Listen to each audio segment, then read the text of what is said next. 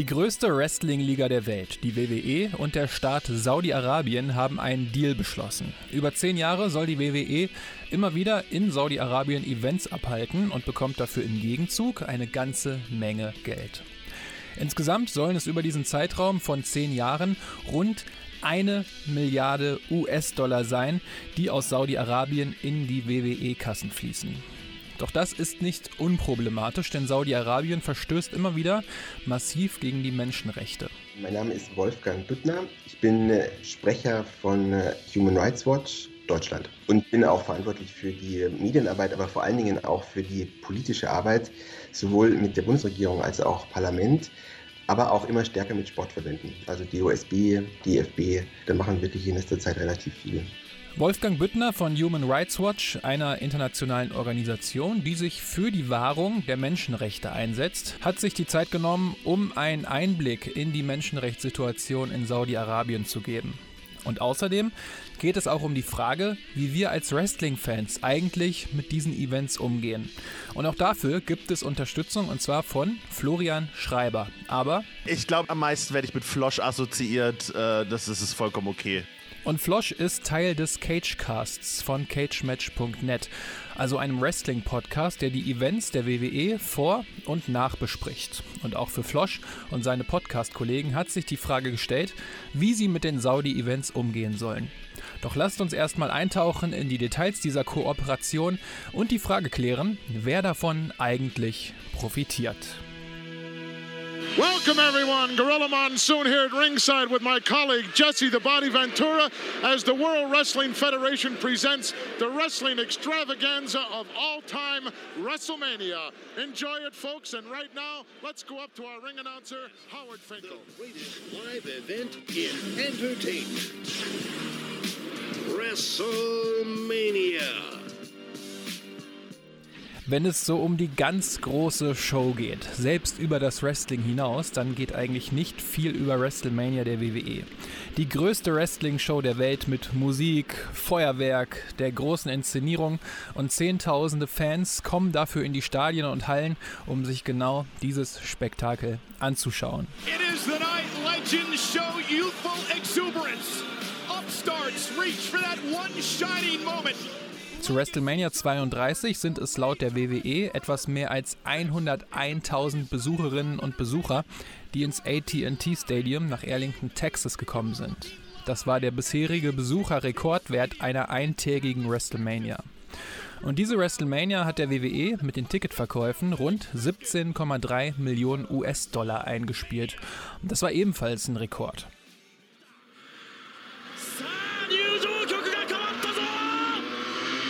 Springen wir nur ganz kurz mal nach Japan und zwar zur wohl Nummer 3 der weltweiten Wrestling-Ligen, zu New Japan Pro Wrestling. Die Liga hat zwischen August 2018 und Juli 2019, also in diesem einem Jahr, jetzt mal vom Yen umgerechnet, 52,4 Millionen US-Dollar eingenommen. Das war das bisher beste Ergebnis, das New Japan Pro Wrestling bis dahin erzielen konnte.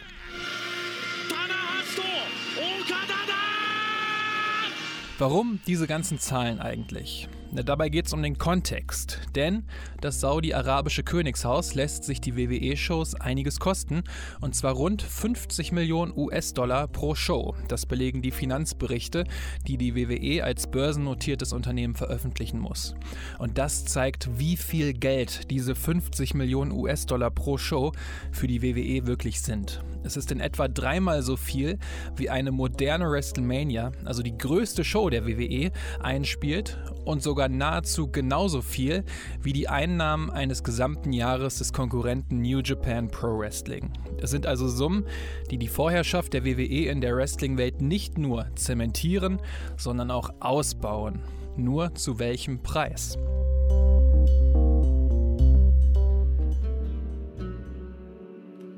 Saudi-Arabien ist eine von sechs verbliebenen Monarchien auf der Welt. Also da herrscht eine Königsfamilie, ein König und aktuell zum Zeitpunkt dieser Aufnahme ist das Salman Abdal Aziz.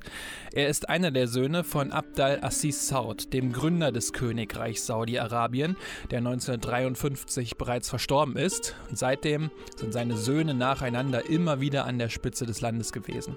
Also in Saudi-Arabien herrscht ein System, ähm, das eben nur die sunnitische Religion anerkennt, äh, in dem auch deshalb ganz strenge Gesetze herrschen, die oftmals nicht fixiert sind und deshalb keine rechtsstaatliche Basis ähm, haben. Keine rechtsstaatliche Basis. Menschen werden also zum Beispiel ohne Prozess eingesperrt. Die Meinungs- und Religionsfreiheit wird unterdrückt Homosexuelle und Oppositionelle werden weggesperrt.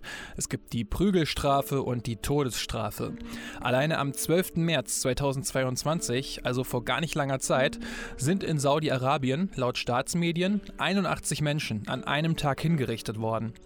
Einige von ihnen, weil sie sich an Sitzstreiks und Protesten gegen die Königsfamilie beteiligt haben sollen. Und das ist etwas, was die saudische Königsfamilie mit aller Entschlossenheit niederstreckt. Also die Kritik an sich selbst.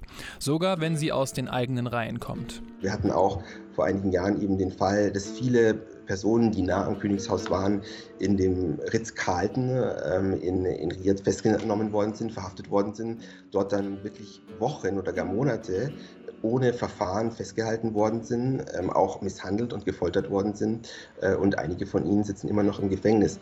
Also da sieht man, dass wenn Kritik aus der Herrscherfamilie an der Herrscherfamilie kommt, äh, dann wird auch versucht, gegen die Kritik vorzugehen und die entsprechenden Kritiker dann in, ins Gefängnis zu werfen. Also, die Menschen sind in Saudi-Arabien nicht frei und können ihre Meinung nicht frei äußern.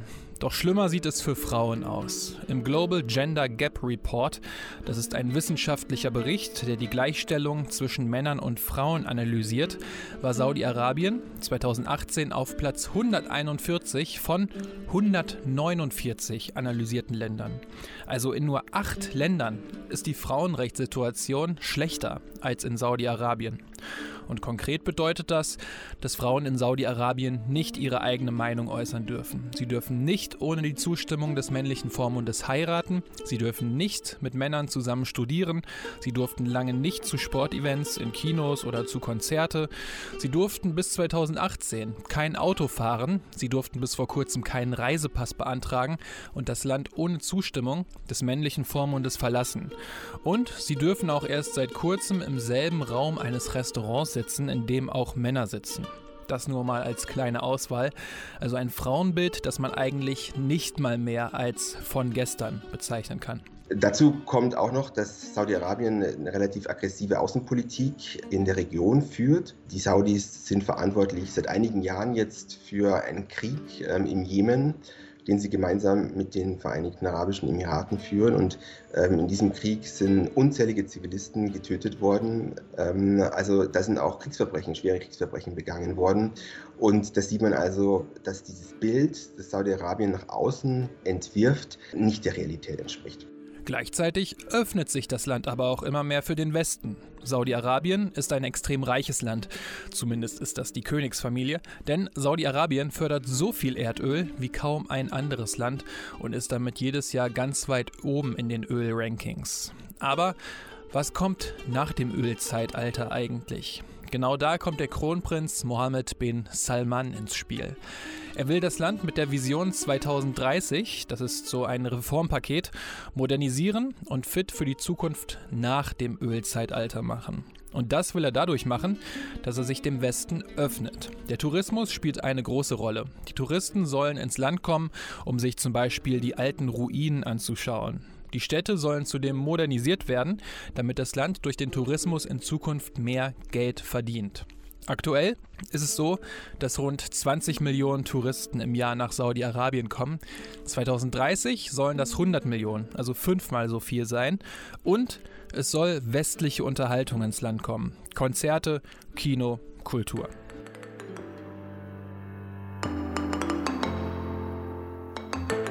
Dazu gehört unter anderem das Soundstorm Festival, ein Festival in Saudi-Arabien, bei dem unter anderem David Guetta aufgelegt hat und meinte, ich spiele nicht für das Regime, sondern für die Menschen. Das ist halt das, was wir auch in anderen Ländern in der Region sehen, aber auch in anderen Ländern, die von Autokraten beherrscht werden dass Sportveranstaltungen ähm, oder auch kulturelle Veranstaltungen benutzt werden, um über das autokratische System ähm, der Herrschaft hinwegzutäuschen und ein positives Bild nach außen äh, zu, hinzuweisen. Und insofern richten sich wirklich diese, ähm, die Austragung der Veranstaltungen in Saudi-Arabien auch an eine westliche Gesellschaft, die einfach da äh, ein positives Bild von dem Land bekommen soll. Und was ist bitteschön positiver als ein großes Festival an einem Strand, an dem die Menschen einfach feiern und glücklich sind? Selbst wenn dieser Strand in Saudi-Arabien liegt und die Menschenrechtssituation in diesem Land katastrophal ist. Das Bild, das dieses Festival nach außen vermittelt, ist äußerst positiv.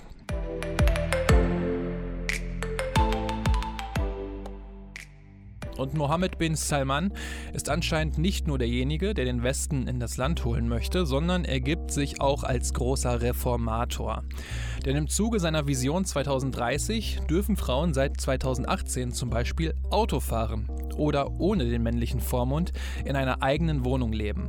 Reformen, die auf das Konto von Bin Salman gehen. Die Reformen, die dann durchgeführt worden sind oder die er sagt, durchgeführt zu haben, würden wir eher als so bezeichnen, dass sie ein positives Bild nach außen darstellen sollen. Also es gab natürlich äh, kleine Veränderungen, wenn man zum Beispiel sieht, dass Frauen jetzt Auto fahren dürfen, ähm, dass sie auch ohne Zustimmung des Ehemannes, ähm, des männlichen Vormunds ins Ausland reisen dürfen.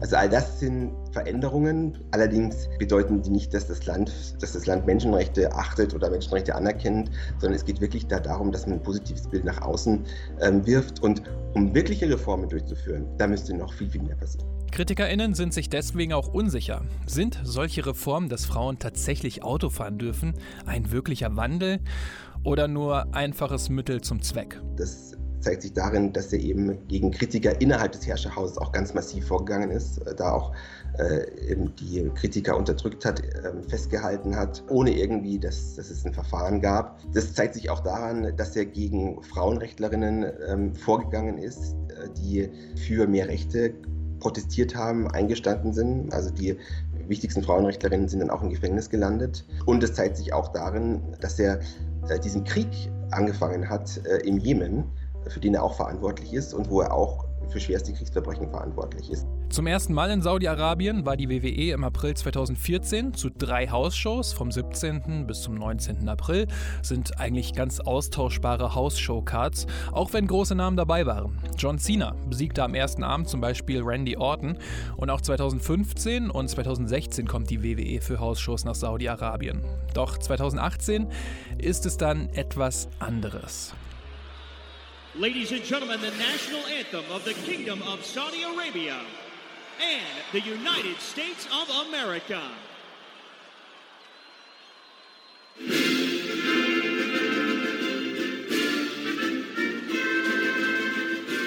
Die WWE veranstaltet den Greatest Royal Rumble in Saudi-Arabien und das war die erste WWE-Veranstaltung in Saudi-Arabien im Zuge der Vision 2030 des Kronprinzen Mohammed bin Salman. And now, live from Jeddah, the Kingdom of Saudi Arabia proudly invites the world to witness history. Welcome to the Greatest Royal Rumble. Auf der Card gibt es große Matches wie John Cena gegen Triple H, das Royal Rumble Match mit 50 Teilnehmern. Es gibt Brock Lesnar gegen Roman Reigns, AJ Styles gegen Shinsuke Nakamura. Alle Titel stehen auf dem Spiel. Die WWE ist den Deal mit dem saudischen Königshaus eingegangen. Am Anfang war das ein bisschen Unverständnis tatsächlich, weil man ja wusste, wie so die politische Situation ist und was man so in den letzten Jahren gehört hat. Ich als jemand, der Wrestling quasi als, als Haupthobby hat, hat sich erst dadurch aber auch mit der kompletten Materie tatsächlich befasst und wie unfassbar das doch eigentlich ist, dass so ein Konzern sich dann an solch eine solche Bombe ranwagt und eine Geschäftsbeziehung aufbaut, die ja in keinster Weise irgendwo jemals gut geheißen werden kann, sagen wir das mal so, wo man nicht denkt, hier geht es nur ums Geld irgendwie. Inhaltlich ist die Veranstaltung dann ja eher mau und es wirkt wie eine aufgepimpte Hausshow, völlig außerhalb des normalen WWE-Kanons. Dadurch, dass es ja auch eine Show war, die nicht unbedingt viel Aussagekraft für den, ich sage mal, für den normalen Alltagsverlauf hat der WWE, was ja immer noch ein sehr, sehr geschichtsbasiertes Medium ist, und wo man dann eben solche besonderen Matches bekommt, wie eben diesen Greatest Royal Rumble oder wie John Cena gegen Triple H. Das waren halt alles so Matches, die komplett aus den Zusammenhängen gerissen worden waren, um eben eine größere Hausshow zu zeigen. Und da dachte man sich dann, okay, das ist jetzt nichts, was man sehen muss, es ist aber schon sehr, sehr merkwürdig, weil man, wenn man so die WWE verfolgt und man so hört, wo macht die WWE die größten Events, dann hört man immer so Madison Square Garden oder eine Show in England beispielsweise. Und dann hat man jetzt eben mit Saudi-Arabien einen weiteren Punkt gehabt, wo du merkst, oha, da wird eine ganze Menge an Eintagstalent quasi ausgepackt, um eben diese Show zu würzen. Ganz am Anfang dachte man sich, okay, das bleibt so, man muss es nicht verfolgen, man kann es guten Gewissens irgendwie auch ignorieren, man verliert dadurch nichts. Die Veranstaltung wurde nicht groß in den Wochenshows aufgebaut und erwähnt. Stattdessen gab es schon vorher einige Störfeuer.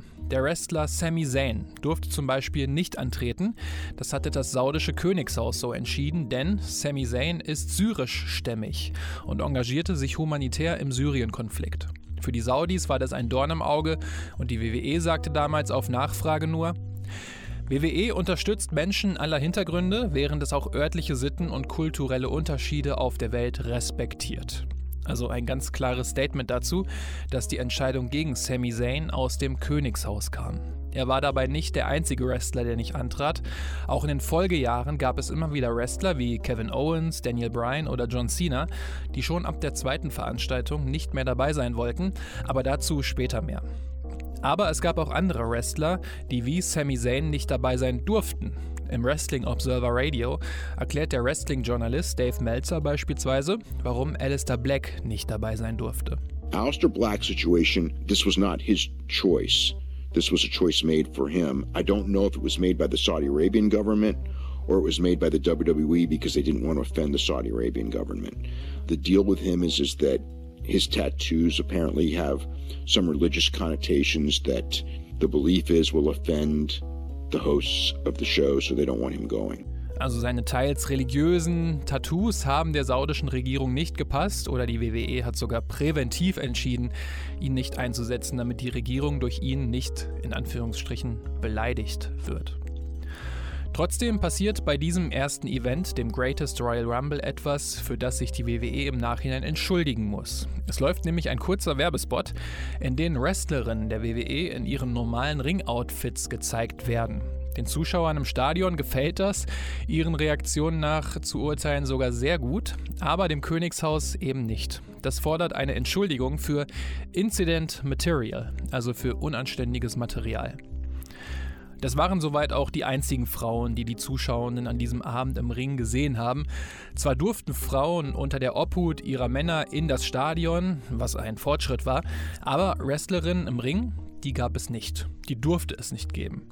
Der damalige WWE Executive Vice President Triple H sagte gegenüber dem Guardian, ich verstehe, dass Leute das hinterfragen, aber sie müssen verstehen, dass jede Kultur unterschiedlich ist und nur weil man mit einem bestimmten Punkt nicht übereinstimmt, heißt es nicht, dass es keine relevante Kultur ist. Man kann einem Land nicht diktieren, wie sie mit Dingen umgehen sollen, aber WWE ist dabei, die Women's Evolution in die Welt zu tragen und man kann nicht für Fortschritt irgendwo sorgen, wenn man von dort wegbleibt. Wir diskutieren darüber und hoffen, dass wir in den nächsten Jahren Frauen im Ring sehen können. Also wir erkennen schon, dass es bei den Frauenrechten leichte Verbesserungen gab, wie zum Beispiel äh, die Bereitschaft, dass man Auto fahren darf jetzt für, Frauen oder auch, dass Frauen ausreisen dürfen ohne die Erlaubnis äh, ihres männlichen Vormunds. Aber die Wrestling-Veranstaltungen ähm, in dem Land ähm, und dass dort Frauen auftreten, wird nicht dazu beitragen, dass, äh, die, dass die Frauenrechte vollständig geachtet werden. Das glaube ich ist wirklich eine Utopie. Bis es zum ersten Frauenkampf kommt, sollte es noch einige Zeit dauern.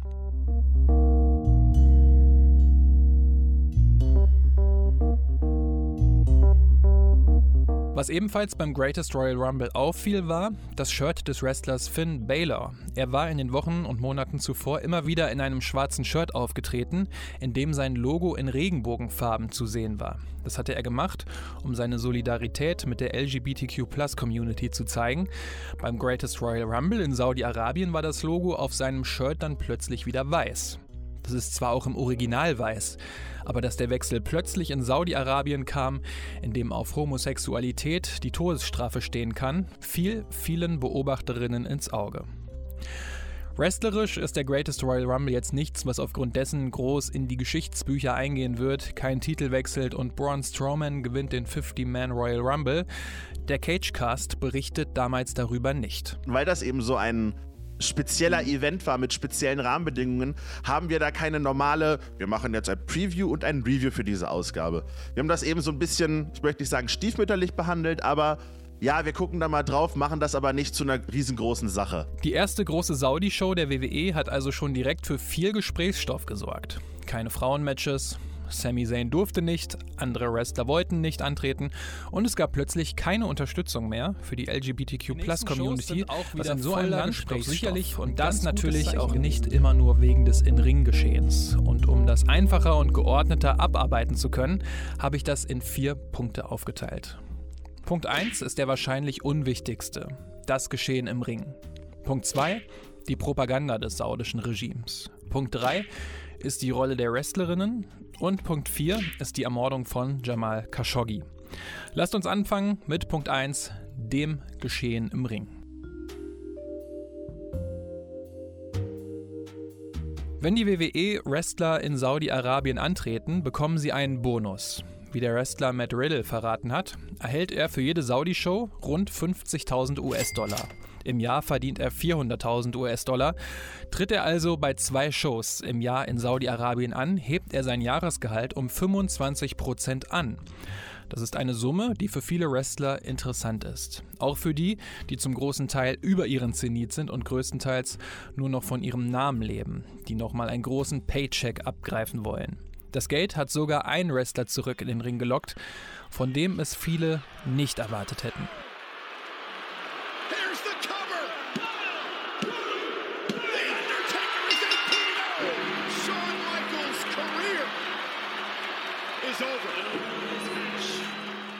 Das haben sich viele damals 2010 nicht gedacht. Shawn Michaels Career is over. Bei WrestleMania 26 hatte er ja gegen den Undertaker verloren und musste seine Karriere daraufhin beenden.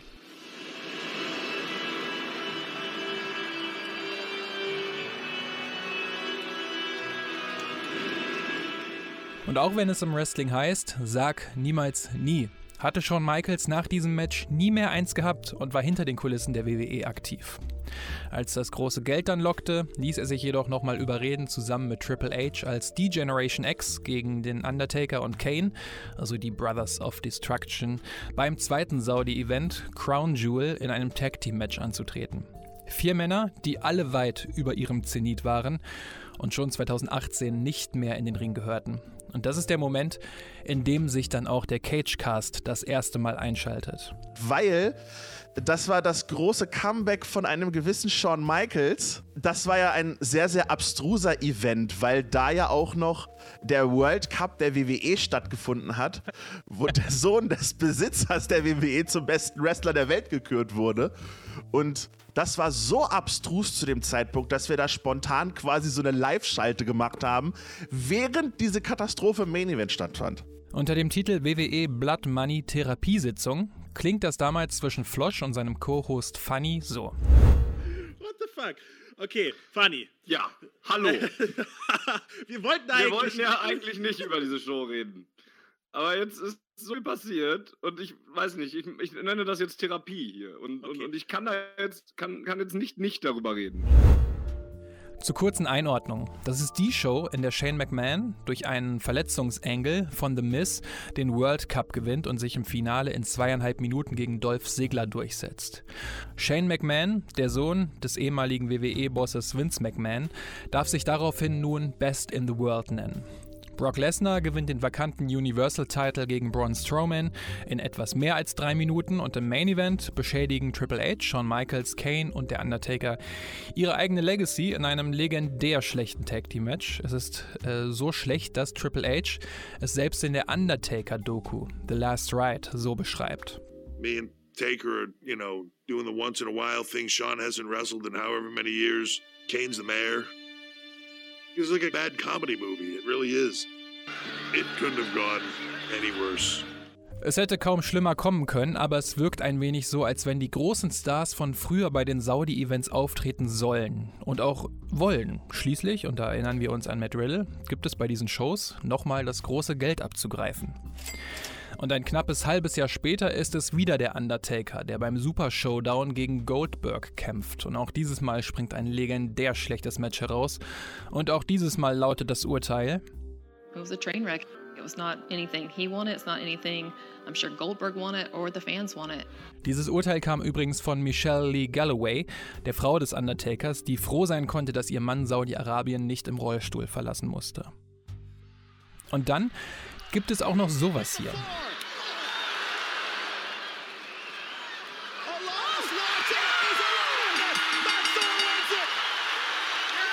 Mansour. Der gewinnt die 51-Man Battle Royal beim Super Showdown 2019. Er kommt aus Saudi-Arabien und das Publikum weint teilweise, nachdem er die Battle Royal gewinnt. So dolle freut es sich. Der äh, Wrestler Mansour beispielsweise ist der größte Held in Saudi-Arabien, weil er dort Matches über Matches gewinnt. Er ist da ungeschlagen.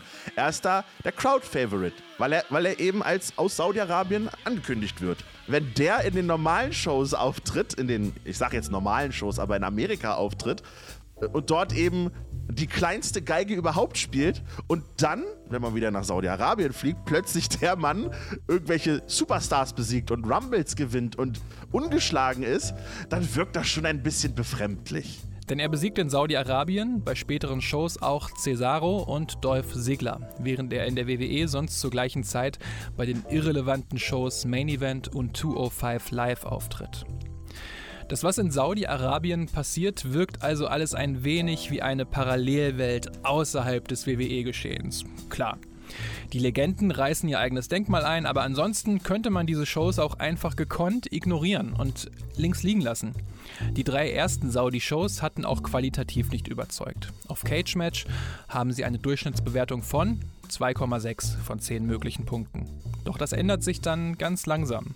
Jetzt hat sich das in den letzten Jahren ein bisschen dahin verändert, wo diese Shows essentieller Bestandteil geworden sind und wo man dann so ein bisschen mehr sich sagt, ja, Mist, wir müssen vielleicht doch drüber sprechen, wenn wir eben den Leuten diesen Service anbieten wollen. Und dann, dann ist das Abwägen noch viel, viel stärker als vorher. Das Abwägen kommt daher, weil die Relevanz bzw. das tägliche WWE-Geschehen Einzug in die Saudi-Shows hält. Bei Crown Jewel 2019 gewinnt der Fiend zum Beispiel den Universal-Title von Seth Rollins. The Fiend rose from the ashes and won the Universal Championship. Das war das Match mit dem roten Licht. Genau das Match, in dem der Fiend trotz harter Moves quasi keinen Schaden nimmt und Seth Rollins nichts gegen ihn ausrichten kann. Wenige Monate später verliert der Fiend dann in Saudi-Arabien seinen Titel wieder, und zwar gegen Goldberg in weniger als drei Minuten. He can't, he can't, he will! Jackhammer! Cover by Goldberg! Shoulders down! He did it! Goldberg's the Universal Champion! I can't believe it! Der Eindruck entsteht, dass das, was aufgebaut, für diese Saudi-Shows wieder eingerissen wurde. Wir haben jetzt, glaube ich, zwei oder drei Reviews insgesamt schon gemacht, weil eben auch äh, solche essentielle Matches stattgefunden haben. Wenn mal irgendwie ein wichtiger großer Titelwechsel stattgefunden hat, dann haben wir das irgendwie in einem Nebensatz bei einer anderen Ausgabe betrachtet. Aber bei den letzten beiden Malen speziell da war das eben schon ein, eine Matchcard, die eben nicht mehr unerwähnt bleiben kann, wenn man jetzt mal rein inhaltlich bleibt. Da ging es dann zum Beispiel darum, dass die Siegerinnen und Sieger des Queen's Crown und King of the Ring Turniers gesucht wurden. Der schnellste springende Punkt war letztes Jahr bei Crown Jewel, wo die komplette Card aufgebaut wurde. Es gab die King und Queen of the Ring Finalmatches es gab Roman Reigns gegen Brock Lesnar, Becky Lynch in einer großen Titelverteidigung, was ja aufgrund der Situation mit der Geschlechtertrennung in Saudi-Arabien immer noch eine große Sache ist. Wenn ein bestimmter Teil der Card eben so in den wöchentlichen Shows aufgebaut wird und statt einer Großveranstaltung im traditionellen Sinne in Amerika stattfindet, da ist dann schon der Schalter umgelegt worden. Vorher war das ein Match oder so oder ein Titelwechsel wo man wusste, okay, das ist das Match, was öfter besprochen wird in den Wochenshows, auch im Rahmen aller anderen wöchentlichen äh, TV-Sendungen. Aber mit Crown Jewel 2021 meine ich zumindest mir denken zu können, okay, das ist jetzt statt eines normalen Events. Also ist das der normale Event quasi. Und dann auch 2022 um die Elimination Chamber, also eine Veranstaltung, die es schon seit Jahren im WWE-Kalender gibt, die nun aber in Saudi-Arabien stattfindet. Wenn man das Ganze allerdings jetzt äh, wirklich relevant darstellen will, ist das leider folgerichtig der einzig mögliche Schritt irgendwo. Was natürlich bedeutet, dass wenn man jetzt diese Show in Saudi-Arabien guckt, die normalerweise eben in Amerika stattfindet, man sich da auch Gedanken machen muss, sollte ich das jetzt gucken? Ah, wie ist es? Ne, ne. Mir persönlich geht es immer noch so, wenn ich diese Shows gucke, habe ich immer ein flaues Gefühl im Magen. Also kurz zusammengefasst, das In-Ring-Geschehen war am Anfang teilweise schon unangenehm. Alte Wrestler, die nicht mehr im Ring stehen sollten, rissen ihr eigenes Denkmal teilweise ein, um nochmal abzukassieren. Hinzu kamen wirre Entscheidungen und je mehr es in Richtung Gegenwart kam, desto relevanter wurde es dann. Im Februar 2022 sogar dann so relevant, dass mit Elimination Chamber eine reguläre WWE-Veranstaltung komplett nach Saudi-Arabien verfrachtet wurde. Punkt 2. Die Propaganda des saudischen Regimes. Years ago, growing up, we were just a bunch of Saudi kids with a dream. Today, that dream has come true. Das ist, wie eben schon angesprochen, der saudische Wrestler Mansour, der beim Greatest Royal Rumble 2018 mit drei anderen saudischen Wrestlern im Ring steht. Sie waren Teil eines WWE-Tryouts und sprechen darüber, dass ihr Traum wahr geworden wäre. Doch dann werden sie von Sean und Arya Daivari unterbrochen, die zum Ring kommen und dabei die iranische Flagge schwenken.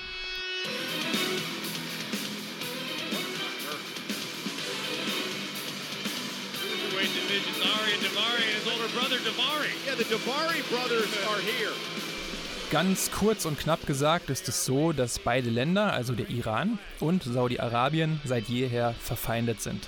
Da geht es um politische wie auch um religiöse Feindschaften. Das erklärt den Konflikt natürlich nicht im Ansatz. Dafür sind aber auch andere Podcasts da. Falls ihr in das Thema weiter eintauchen wollt, dann macht das dort. Hier aber jetzt erstmal zurück in den Ring. Das Publikum buht die beiden Männer, die einen persischen Hintergrund haben und im US-Staat Minnesota geboren worden sind, aus.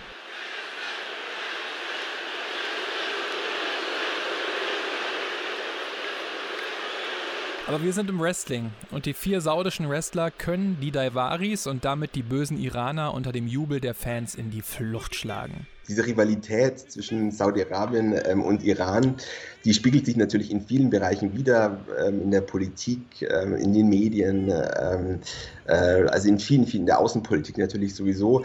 Und dass sich das dann auch in den Sportveranstaltungen zeigt, das überrascht mich ehrlich gesagt nicht. Also das ist wirklich, ähm, da ist so eine tiefe ähm, Feindschaft, auch politische Feindschaft zwischen den Saudis, Saudis und dem iranischen Regime, dass das dann auch benutzt wird, um das in solchen Wrestling-Veranstaltungen deutlich zu machen, ähm, das ist für mich keine Überraschung.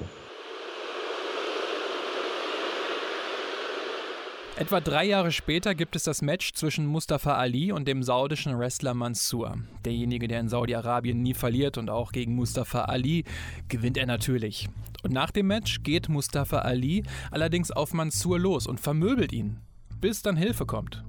Und zwar vom iranischen Karateka Tarek Hamedi. Tarek Hamedi. Wer ist das nochmal, Michael Cole? This is Tarek Hamdi. He is a silver medalist karate player from Saudi Arabia. He won the silver medal in Tokyo.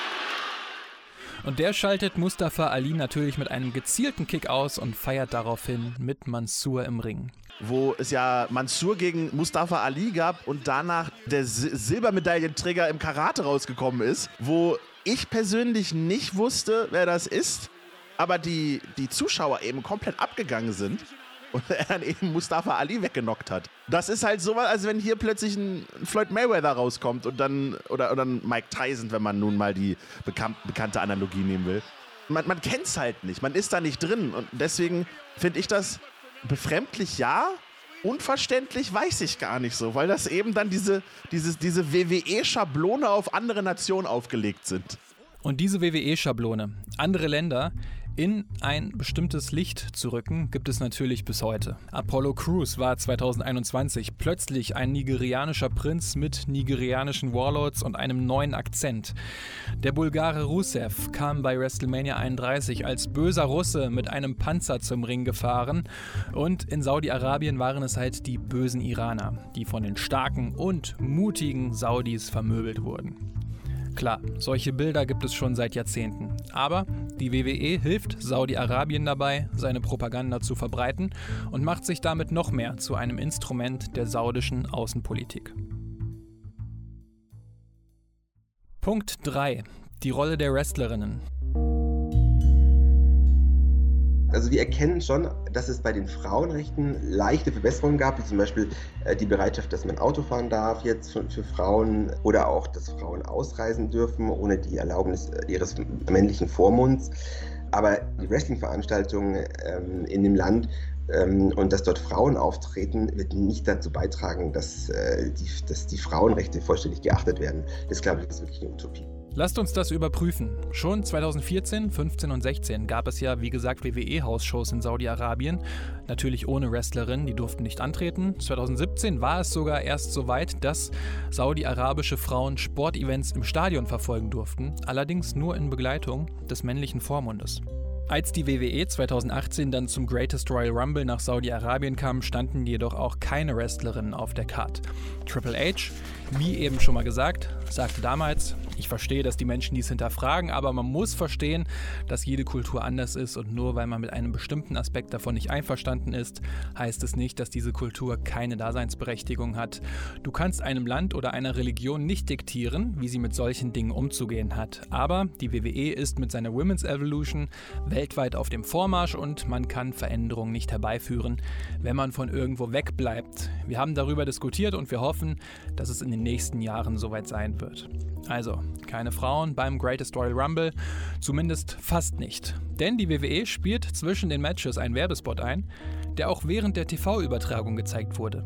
In dem ist für kurze Zeit unter anderem die Wrestlerin Carmella in ihrem knappen Ring-Outfit, einem Einteiler, zu sehen.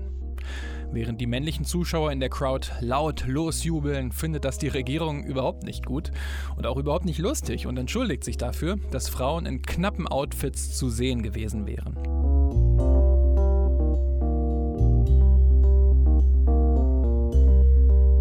Beim nächsten Saudi-Event, Crown Jewel 2018, gibt es ebenfalls kein Frauenmatch. Dafür sitzt Renee Young zumindest am Kommentar und kommentiert die Veranstaltung. Sie trägt dabei komplett schwarz und ist bis zum Hals eingehüllt. Drei Tage zuvor hatte die WWE übrigens die Veranstaltung Evolution abgehalten, bei der es ausschließlich Frauenmatches gab und der Teil der Women's Evolution war. 2019 beim Super Showdown plant die WWE dann Stunden vor dem Event ein Frauenmatch auf die Card zu bekommen. Alexa Bliss und Natalia reisen mit nach Saudi-Arabien, doch die saudische Regierung stimmt nicht zu und verbietet das Match. Also eine Regierung schaltet sich ein, um ein Match zwischen zwei Frauen zu verbieten. Und Natalia twittert daraufhin sinngemäß, jeder Schritt zählt, es gibt noch genügend Tage.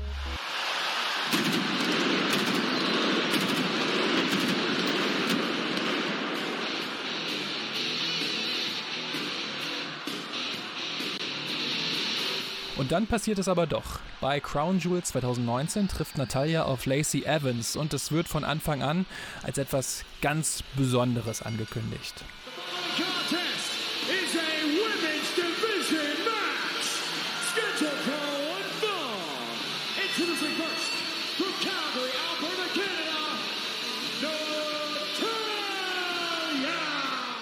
Beide kommen nacheinander zum Ring und sie grinsen einfach nur. Es ist nicht durchchoreografiert, wie es sonst ist. Die beiden winken, grinsen und ich kann ihnen die Freude wirklich ansehen. Dann gibt es einen Handshake, vermutlich, dass auch niemand auf die Idee kommt, eine der beiden Frauen auszubuhen. Doch irgendwas ist nochmal ganz anders als sonst. Denn die beiden Frauen tragen einen schwarzen Einteiler und darüber eines ihrer T-Shirts in Übergröße. Ihre Körperformen sind also kaum zu erkennen, doch die Zuschauenden, die jubeln und die freuen sich. Das ist auch der positivste Punkt, den ich da irgendwie für mich tatsächlich rausnehmen kann. Wenn ich gut schlafen will, sage ich einfach mal so. Aber man hat es am Anfang wirklich nicht medienwirksam rübergebracht. Man hat den irgendwelche Raw- und Smackdown-T-Shirts übergezogen und das war's dann. Und das wirkt dann so stiefmütterlich, dass man einfach nur sagen kann, hier, wir haben das hier gezeigt. Und die WWE verkauft es natürlich so groß es geht. Sie zeigt vorher Schlagzeilen von Sports Illustrated, Forbes oder Sky Sport, die über diesen Moment im Vorfeld berichtet hatten. Und Kommentator Michael Cole betont immer wieder, wie fortschrittlich doch die saudische Regierung wäre. Nach gut sieben Minuten nimmt Natalia Lacey Evans dann in den Sharpshooter. Can Lacey hang on? Back to the middle of the ring. Natalia's got it locked in. Evans, is she going tap? Is she going tap? She does. Natalia makes history. Danach gibt es den Handshake, beide feiern zusammen, umarmen sich und können auch die Tränen nicht zurückhalten. Es ist schon ein herzerwärmender Moment, diese beiden Frauen und viele andere Frauen und junge Mädchen auf den Rängen so glücklich zu sehen. Und auch die Kommentatoren erwähnen diesen Moment natürlich ausgiebig. Und damit haben wir die Situation, dass die WWE und Saudi-Arabien in einem richtig guten Licht dastehen. Das erste Frauenmatch in Saudi-Arabien hat die WWE auf die Beine gestellt. Und Saudi-Arabien öffnet sich weiter. Das ist zumindest ein Teil des Medienechos. Dana Ahmed von Amnesty International nannte es dagegen ein herausragendes Beispiel für Sportswashing, also den Sport benutzen, um von den schlechten Menschenrechtssituationen abzulenken. Ein Standpunkt, den auch Wolfgang Büttner vertritt. Das wird letzten Endes natürlich im Land überhaupt nichts ändern. Ne? Das trägt dazu bei, nochmal, dass sich das Regime als offen und als tolerant darstellen kann. Allerdings im Land selbst wird das die Frauen nicht aus dem Gefängnis holen und wird auch nicht die Situation der LGBT-Community irgendwie verbessern, die ja in äh, Saudi-Arabien überhaupt nicht existieren darf. Zuletzt hatten wir ähnliche Beispiele rund um Russland und die Fußball-WM 2018 oder auch mit China und den Olympischen Spielen 2010 und den Winterspielen 2022 gesehen. Inzwischen gibt es Frauenmatches bei den Saudi-Events der WWE. Die Frauen tragen zwar immer noch Ganzkörperanzüge, doch inzwischen sind es hochwertige Anzüge, die auch wirklich besonders schön aussehen. Man hat es in diesem Jahr ganz smart gelöst und das hätte man so schon immer machen sollen, dass man das Ganze einfach outfitmäßig wirklich pompös gestaltet. Nicht einfach nur ein T-Shirt an. Baut das Ganze in die Charakteristiken der Damen ein. Und da hat man in diesem Jahr tatsächlich einen großen Fortschritt gemacht, nämlich man hat die, man hat die Kostüme so angepasst, dass man darüber gar nicht mehr nachdenkt.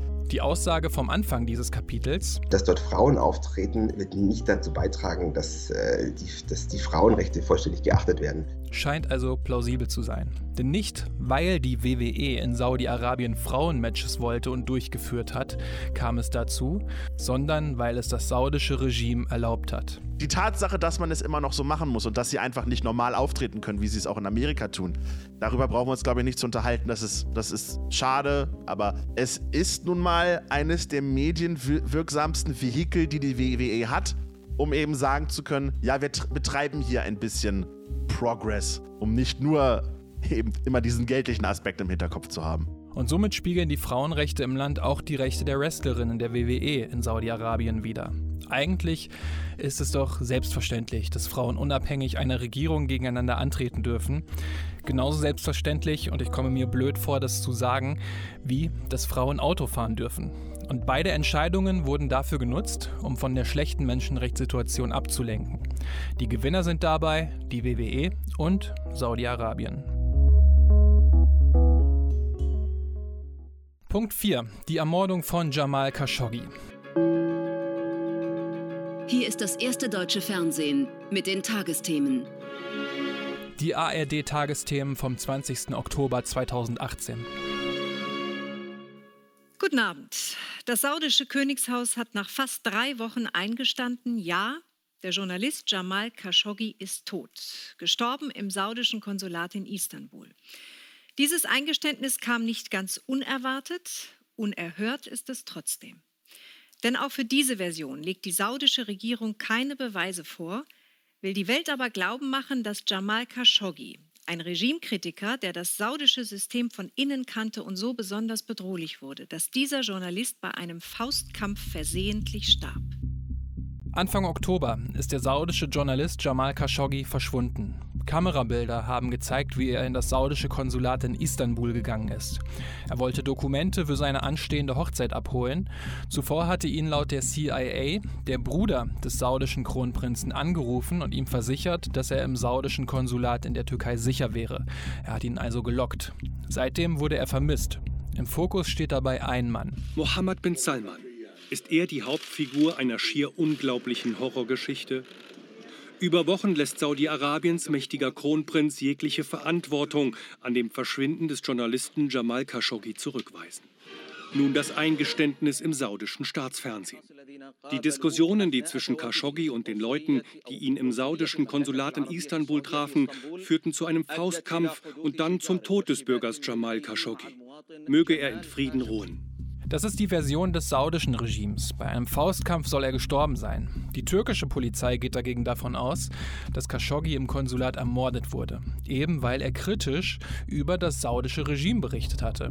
In einem UNO-Bericht heißt es später, dass Khashoggi ermordet, zersägt und dann in einem Ofen im Konsulat verbrannt wurde. Doch in dieser Geschichte hängt vieles davon ab, wer sie wie deutet. US-Präsident Trump setzt auf enge Beziehungen zum Verbündeten Saudi-Arabien. Ein Reporter fragt, ob er die saudische Erklärung für glaubwürdig hält. Ja, das tue ich, aber es ist noch früh. Wir haben unsere Untersuchungen noch nicht abgeschlossen, aber ich glaube, das ist ein wichtiger erster Schritt. I think it's a very important first step. Dass sich die WWE und Donald Trump nahestehen, ist ja kein Geheimnis. Linda McMahon, die Ehefrau des langjährigen WWE-Chefs Vince McMahon, saß im Trump-Kabinett.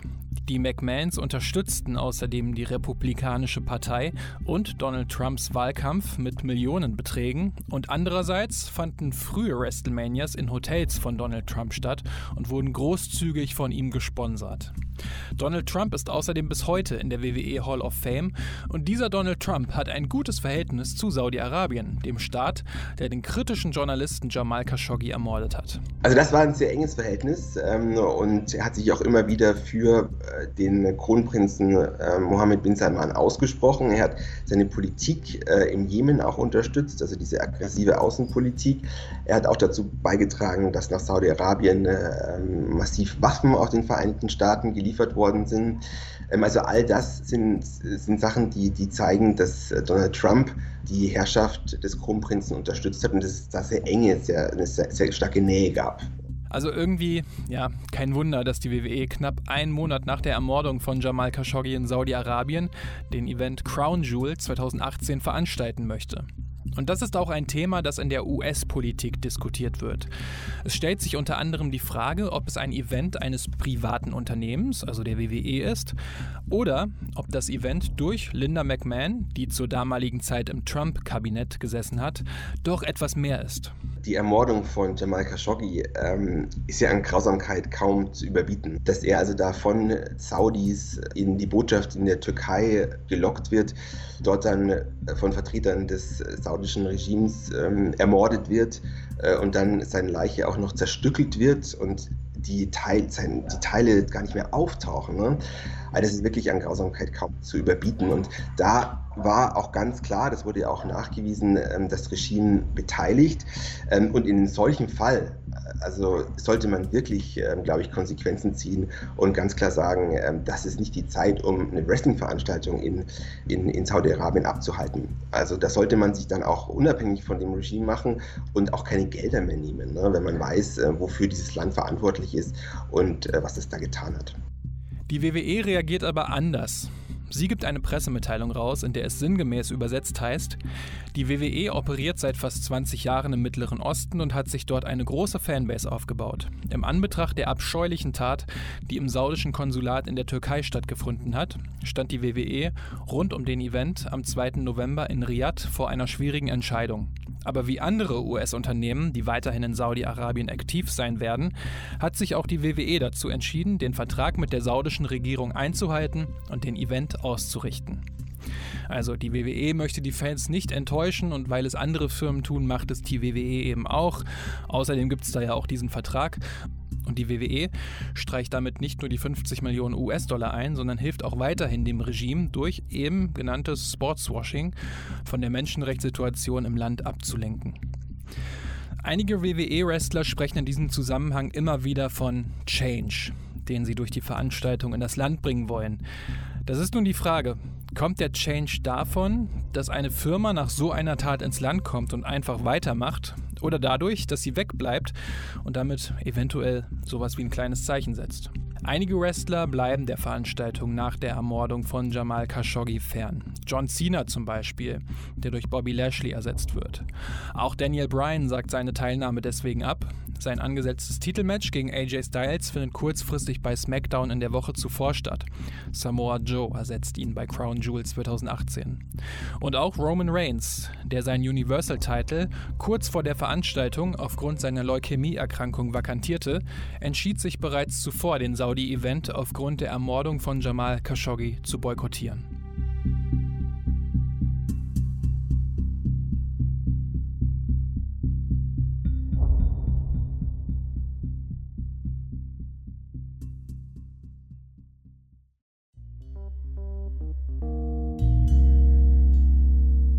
Es ist deutlich zu erkennen, dass die WWE-Shows in Saudi-Arabien von Anfang an problematisch waren und auch immer noch sind. Man könnte diese Shows boykottieren. Doch ein Problem für viele Fans ist, dass diese Shows immer relevanter geworden sind und inzwischen sogar regelmäßig große und reguläre Veranstaltungen in Saudi-Arabien stattfinden, die ganz deutlich an die täglichen WWE-Geschehnisse anknüpfen. Daher sind diese Shows für viele nicht ganz so einfach zu boykottieren, wenn sie auf dem Laufenden bleiben wollen. Der Cagecast hat über die vergangenen Saudi-Shows gesprochen, hat da aber eigentlich keine einheitliche Regelung, denn... Die Diskussion gibt es bei jeder Show weiterhin. Sprechen wir drüber, sprechen wir nicht drüber, machen wir Previews, machen wir Reviews, wie gehen wir damit um? Und solange diese Shows nicht irgendwie ein Grundpfeiler dieser Erzählungen sind, weil in den letzten Jahren sich so ein bisschen etabliert hat, dass ähm, Leute uns zuhören, anstatt die WWE zu gucken und nicht um sich zusätzlich dafür zu hypen. Und irgendwo denkt man sich dann so, okay, wir wollen den Leuten dann zumindest sagen, was ihr da verpasst habt, in den sauren Apfel quasi beißen, damit die Leute sich nicht weiter damit beschäftigen müssen, weil vielen Leuten geht es tatsächlich so, dass sie eben sagen, ich möchte mir das nicht angucken, möchte aber vielleicht informiert bleiben. Bei diesen reinen Informationen, bei reiner Unterhaltung soll es dabei aber nicht bleiben. Wenn man es nicht erwähnt, dann vergesst man es irgendwann, irgendwann wird es zur Normalität und dann ist man sich dieser ganzen Sache nicht mehr bewusst. Wir versuchen trotzdem irgendwie das Ganze zu erwähnen. Es ist nämlich irgendwie doch schon ein moralischer Konflikt, dass man eben sagt, diese Shows, die werden auf den Rücken und auf den Schultern von Menschen ausgetragen, die eben ganz großes Leid erfahren. Ähm, und man macht da, man versucht das Ganze natürlich ein bisschen zu verpacken mit der, mit, dass man eine Message rüberbringen will, die Message des Fortschritts. Ähm, aber, aber trotzdem ist das eben, eben immer noch die WWE, die das aufgrund des Geldes macht. Oder ich denke es mir zumindest. Und diese Erinnerung an die Menschenrechtssituation in Saudi-Arabien fand beim Cagecast nicht nur im Podcast selbst statt, sondern auch auf einigen Thumbnails auf YouTube zum Beispiel. Auf dem Vorschaubild zur Veranstaltung Crown Jewel 2021 sind Blutflecken zu sehen und der Titel zu den Reaktionen zu Crown Jewel 2018 heißt Blood Money Therapiesitzung. Auf Englisch ist es der Coping Mechanism. Man ist auf einer so falschen Schiene, sage ich einfach mal so, dass man irgendwie das Ganze versucht, sich trotzdem human zu machen und der einer der menschlichen Mechanismen da ist Humor tatsächlich. Ein wenig das durch den Kakao zu ziehen. Ist das richtig? Ich weiß es nicht. Aber wir haben einfach gesagt, okay, die WWE arbeitet hier tatsächlich mit einer gewissen Form von Blutgeld. Das ist leider dieser ganz traurige Begriff. Und da haben wir gesagt, ja, komm, dann machen wir, versuchen wir das Ganze irgendwie klar zu machen und zu zeigen, es ist kein normaler Event, sondern dann haben wir einfach gesagt, komm, machen wir uns einen Scherz draus. Der Umgang mit Veranstaltungen in Ländern, in denen es teilweise sehr harte Menschenrechtsverletzungen gibt, ist jetzt keine Frage, die sich nur im Wrestling stellt. Die Fußball-WM 2022 in Katar, die WM 2018 in Russland, die Olympischen Spiele und Winterspiele im chinesischen Peking. Wie sollte der Umgang damit aussehen? Wäre da eigentlich ein Boykott nicht doch sinnvoll? Naja, also ich finde es schon gut, wenn Sie einfach kritisch auch diese Veranstaltung begleiten und wenn Sie darauf hinweisen, wofür dieses Regime letztendlich auch verantwortlich ist. Also das ist schon eine wichtige Sache und dadurch, glaube ich, sensibilisiert man auch äh, große Teile der, der Zuhörer oder Zuschauer und ähm, kann nochmal deutlich machen auch, wofür das Regime verantwortlich ist. Und dadurch gelingt es eben dem Regime eben genau nicht das, was es erreichen will, ähm, nämlich es über seine Menschenrechtsbilanz hinwegzutäuschen, über dieses, diese grausame Ermordung von Khashoggi den Hintergrund zu stellen, sondern sie können dann wirklich versuchen, das auch in den Vordergrund zu stellen. Also da muss man natürlich vorsichtig sein, aber ich denke, ähm, man kann schon, wenn man darüber berichtet und wirklich diese Menschenrechtsfragen auch in den Vordergrund stellt, schon Sensibilität bei den Zuhörern erreichen. Zum Abschluss bleibt noch ein Argument offen, das immer wieder von Offiziellen auch innerhalb der WWE angesprochen wurde. Wir wollen für Veränderungen sorgen, für den Change. Doch daran hat sich in Saudi-Arabien irgendwie bisher wenig getan. Wenn wir uns die, die Bilanz von Vizekönig angucken, dann sieht die so aus, dass, dass viele in Haft sitzen, dass ähm, Khashoggi ermordet worden ist unter grausamsten Bedingungen, dass jetzt im März vor kurzem wieder 81, 81 Todesurteile, Hinrichtungen an einem Tag stattgefunden haben. Also ehrlich gesagt, da ist die Hoffnung im Augenblick nicht besonders groß, dass es zu großen Veränderungen kommt. Vor allen Dingen, wenn man sieht, ähm, dass Mohammed bin Salman eben relativ jung ist. Ne? Und wenn es ihm gelingt, weiter an der Macht zu bleiben, dann äh, denke ich, wird das weiter ein repressives Regime sein und die Hoffnung auf große Veränderungen sind dann nicht groß. Und natürlich veranstaltet die WWE erst seit knapp vier Jahren in Saudi-Arabien. Doch ob eine Organisation wie eine Wrestling-Liga überhaupt für eine Veränderung in einem Land sorgen kann, indem sie dort unter dem Regime Veranstaltungen abhält, scheint häufig dann doch Wunschdenken der Beteiligten und vielen Fans zu sein. Das zeigt sich vor allen Dingen auch bei den großen Sportveranstaltungen. Also wenn sich die äh, Olympischen Spiele beispielsweise in Sochi anguckt, äh, die Fußballweltmeisterschaft in Russland, ähm, wo ja sowohl Bach als auch ähm, der damalige FIFA-Präsident neben Putin standen, dann kann man sehen, dass das eigentlich überhaupt nichts äh, gebracht hat, äh, sondern sogar noch dem Regime Legitimität verliehen hat, äh, was dazu geführt hat, äh, dass ähm, man auch nicht mit der notwendigen Vorsicht daran gegangen ist. Daher sind die Nebenschauplätze wie das erste Frauenmatch in Saudi-Arabien schön und gut. Doch dieses Frauenmatch hat nicht dafür gesorgt, dass Frauen in Saudi-Arabien jetzt Auto fahren dürfen. Es sorgt einerseits nicht für die Verbesserung der Frauen- und Menschenrechte, sorgt aber andererseits dafür, dass es nur zwei Gewinner bei den WWE-Shows in Saudi-Arabien gibt. Und zwar die WWE die mit einer Show dreimal so viel Geld verdient wie mit einer normalen WrestleMania, und das saudi-arabische Regime, das sich durch die Veranstaltung offen präsentiert, aber weiterhin die Menschenrechte stark verletzt und nicht daran interessiert ist, irgendetwas daran zu ändern.